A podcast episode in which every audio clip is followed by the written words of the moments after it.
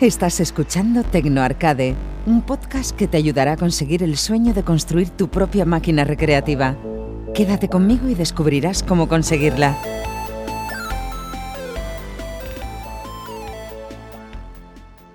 Hola a todos y bienvenidos al séptimo episodio de Tecno Arcade. En el episodio de hoy voy a hablaros sobre las alternativas que tenemos con respecto a los sistemas operativos para poner en nuestra máquina arcade. Analizaré las principales ventajas e inconvenientes de cada sistema. Lo primero que quería hacer es pedir disculpas por el retraso en publicar este podcast. Tenía planificado publicar un podcast cada dos semanas y esta vez me he retrasado más de un mes. Los motivos del retraso han sido varios. Por un lado, tenía reservado el episodio 7 para hablar de las artes con un invitado muy especial del mundo arcade. La entrevista la tengo preparada, el problema es cuadrar las agendas. Cuando pueda grabar la entrevista estoy seguro que os va a encantar. Estar atentos. Además, se ha juntado el mes de septiembre, que es muy complicado para los que tenemos hijos con el inicio del cole y demás cosas sumado a que le he dado un impulso a mi canal de YouTube publicando los primeros videotutoriales que espero que os gusten y os sean de utilidad. Dejaré en las notas del programa el enlace a mi canal de YouTube. Si os gusta, sería genial que os suscribáis a él. Antes de ponerme a hablar de las alternativas que tenemos con respecto al sistema operativo arcade, quería resumir un poco la evolución que han tenido los sistemas operativos a lo largo de estos años. Las máquinas arcade de antaño funcionaban en su gran mayoría con una placa base la cual contenía un solo juego. Poco tiempo después surgieron sistemas de cartuchos como lo fue el de Neo Geo que permitían cambiar el juego sin tener que invertir en otra placa. Debido al avance de la tecnología en las consolas y ordenadores que habían llegado a tener un hardware, hardware superior al arcade, las máquinas arcade habían ido perdiendo popularidad hasta casi desaparecer. Esto obligó a compañías especializadas en el sector de los juegos a entrar al sector de las consolas y dejar de producir máquinas arcade. En la actualidad, Japón es el único país donde los arcades siguen teniendo éxito y lanzando títulos y nuevas máquinas en el mercado actual. No obstante, la gran cantidad de nostálgicos del género ha provocado que numerosas personas se construyan sus propias máquinas recreativas usando viejos PCs emulando estos maravillosos juegos arcade. También con la entrada en escena de la fabulosa Raspberry Pi, se ha vuelto a dar un gran impulso a los nostálgicos para construirse un sistema arcade en casa. De hecho, fue el motivo que me hizo a mí iniciarme en el mundo arcade hace más de dos años. Cuando salió el segundo modelo del Raspberry Pi, lo compré sin saber qué uso le podía dar realmente. Buscando en internet posibles proyectos para realizar con la Raspberry Pi, me, tomé con, me topé con mucha gente que había montado su propia máquina recreativa usando una Raspberry Pi como sistema arcade. La idea me fascinó y me puse manos a la obra a iniciarme en este hobby maravilloso. Antes de ponerme a detallar los diferentes sistemas operativos que hay y explicar sus ventajas e inconvenientes, hazte la pregunta de qué tipos de juegos vas a querer jugar o emular en tu máquina arcade. Es decir, es muy importante analizar qué exigencias técnicas vas a querer para tu máquina arcade para decantarte por uno u otro sistema. Navegando por los foros especializados, mucha gente se monta sus máquinas arcade con PCs muy potentes, con sus gráficas dedicadas y procesadores modernos para luego usarlos principalmente para jugar a MAME. Si tu objetivo es poder jugar a cualquier juego de las máquinas arcade, es decir, cualquier juego de MAME y juegos de consolas clásicas hasta la Nintendo 64, podrías usar perfectamente una Raspberry Pi 2 o 3 o reciclar un viejo PC que tengas en casa. Si por el contrario quieres que tu máquina arcade sea un auténtico centro de ocio y no solo emular los clásicos arcade o consolas antiguas, sino que además quieres emular juegos más modernos de consola, como por ejemplo la Xbox 360 o la Wii, ya toca invertir en un PC con mucha más potencia. En las notas del programa podré un enlace detallando qué sistemas se pueden emular usando una Raspberry Pi. Es muy importante tener los siguientes conceptos muy claros. Por un lado tenemos nuestros juegos que le denominamos ROMs. Para poder jugar a estas ROMs necesitas de otro software que sepa cómo ejecutar e interpretar estas ROMs emulando el sistema por el cual está diseñada para que se ejecute. A este software se le llama emulador. En vuestra máquina arcade podrías tener diferentes emuladores para emular muchos sistemas.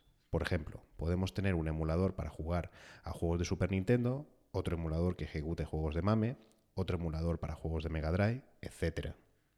Luego existen otros programas que ayudan a la organización de estos emuladores y juegos y que además los presenta de forma muy vistosa para que sea sencillo buscar un juego y ejecutarlo. Es decir, la secuencia es la siguiente.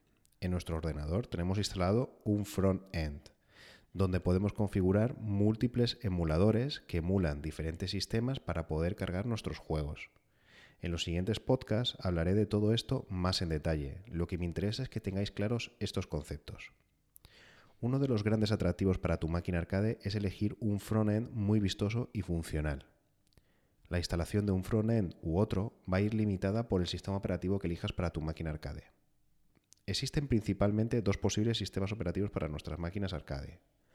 Ojo con los usuarios de Mac, ya que existen emuladores e incluso front-end muy vistosos para cargar estos emuladores. Los pondré en las notas del programa. Están los sistemas basados en Linux y sistemas basados en Windows, aparte de las placas Hamma multijuego arcade como Pandora Box. La Raspberry Pi usa mayoritariamente sistemas operativos basados en núcleo Linux y los PCs sistemas operativos Windows voy a detallar las ventajas e inconvenientes de usar uno u otro sistema para vuestra máquina arcade. El precio es uno de los puntos clave por lo que la gente se decanta por una Raspberry Pi con respecto a una solución Windows. Yo soy fan incondicional del proyecto Raspberry Pi, pero en temas de juegos, frontends y emuladores, los sistemas Windows son muchísimo más avanzados, llevan muchísimo tiempo en desarrollo y la comunidad gamer tradicionalmente siempre ha sido usuarios de Windows. En próximos episodios hablaré de los front-end y emuladores de ambos sistemas. Es cierto que la calidad-precio que te ofrece la Raspberry Pi es fantástica, además de lo bien aprovechado que está su hardware. Pero ahora parece que otros fabricantes están poniendo las pilas, ya que se pueden encontrar soluciones Windows casi a un precio muy similar y con un hardware incluso mejor. Por poner un ejemplo, una Raspberry Pi 3 con su adaptador de corriente, un dongle un dongle Wi-Fi, su cajita y su adaptador HDMI a VGA por si quieres usar un monitor antiguo, te cuesta casi 70 euros. Hay PCs con Windows con similares características, incluso más potentes, que mueven los mismos emuladores por muy poco más dinero. Por ejemplo, el Pipo X7 cuesta 95 euros. Es un quad-core con 2 GB de RAM y con su licencia de Windows incluida en el precio. Os pondré el enlace en las notas del programa para que veáis sus características técnicas. Hay muchas soluciones Windows de marcas chinas a precios casi igual que la Raspberry Pi. Tened esto en cuenta. Hay soluciones Windows a precios similares a una Raspberry Pi. Con respecto al tamaño, si para ti el tamaño es un handicap, la Raspberry Pi será tu elección sin duda. Por ejemplo, mucha gente se monta un mando arcade todo en uno. Dentro del mando metes la Raspberry Pi y el mando en sí es un centro de ocio que se puede conectar a un monitor o al televisor de salón. En ese caso, la Raspberry Pi es la mejor opción sin duda. Aquí la Raspberry Pi es la clara ganadora. Ojo con respecto a las conexiones. Tienes que tener en cuenta que una Raspberry Pi te toca meter una regleta para enchufarla. En cambio, con una solución Windows, toda la corriente la puedes sacar de la fuente de alimentación simplificando el orden y espacio en el interior de tu máquina.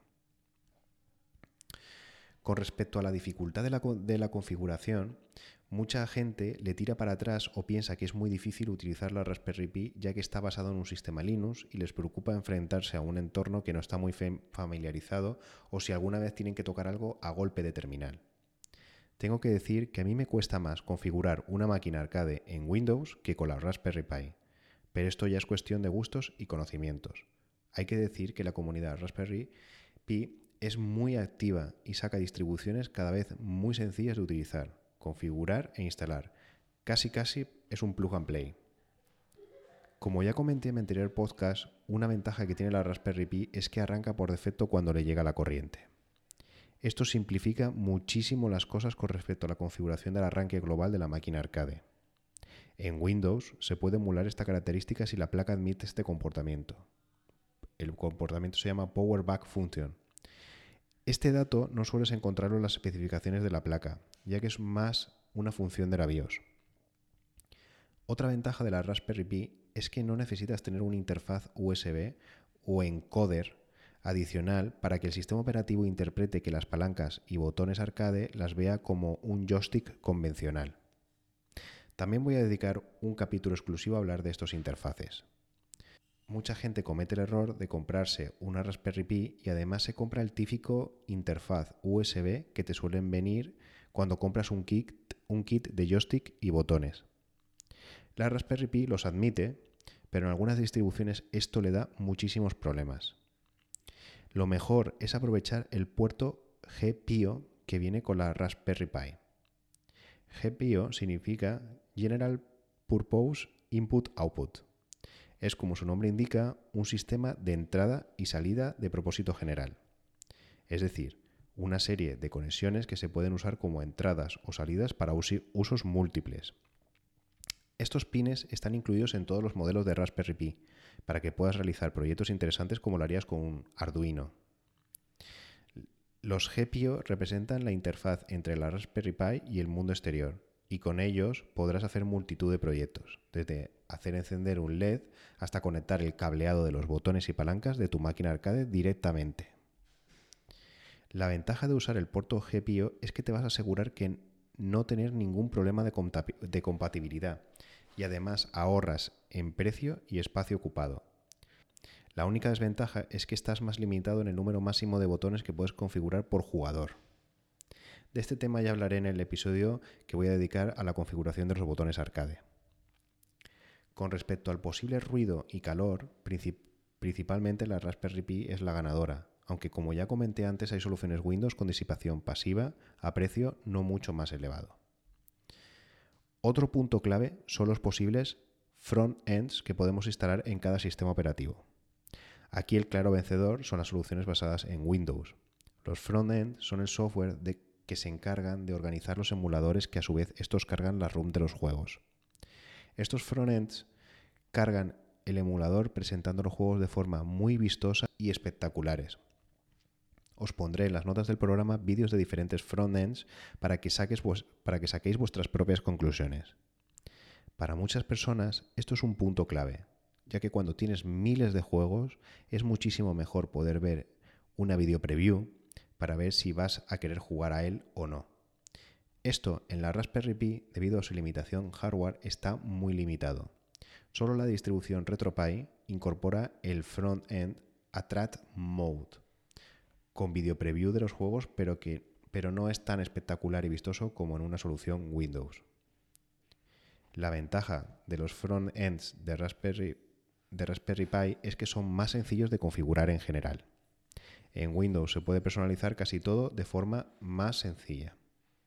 En resumen, y como ya dije al principio del podcast, analiza muy bien las necesidades que vas a tener. Hazte preguntas si para ti es importante la forma de visualizar las previews de los juegos, si necesitas mucha potencia o si para ti es suficiente con emular MAME y las consolas clásicas y las consolas clásicas o por el contrario quieres tener un centro de ocio completo y llegar a emular a consolas más potentes. Pregúntate si el espacio es un hándicap importante porque quieres hacerte una máquina pequeñita o un mando arcade completo. A mí, personalmente, me encantan los dos sistemas casi por igual. Uno tiene unas ventajas con respecto al otro, pero ambos son geniales para tener una experiencia arcade maravillosa. Bueno, esto ha sido todo por hoy. Muchas gracias por escucharme y nos vemos en el próximo episodio. Hasta pronto. Si quieres ponerte en contacto conmigo, lo puedes hacer mandando un email a podcast.tecnoarcade.com, desde Twitter en arroba tecnoarcade